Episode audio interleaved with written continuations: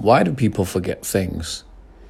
There are various reasons why people forget, and the most common reason is that the information is not very important to him.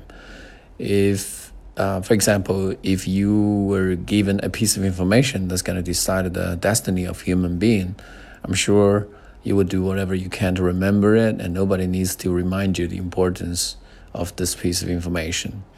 And the second reason is that maybe this info, this piece of information is not uh, very impressive. Um, this is quite easy to understand, especially when it comes to you know high school classes. And if the teacher talks in a very boring and a dull way, you will forget what he said in the class very shortly. But you know, if the teacher talks with a lot of um, passion and energy, you will remember what he said in the class, perhaps even several years after you've graduated from school. And the third reason um, when, when forgetting happens is that um, our memory fades away with time.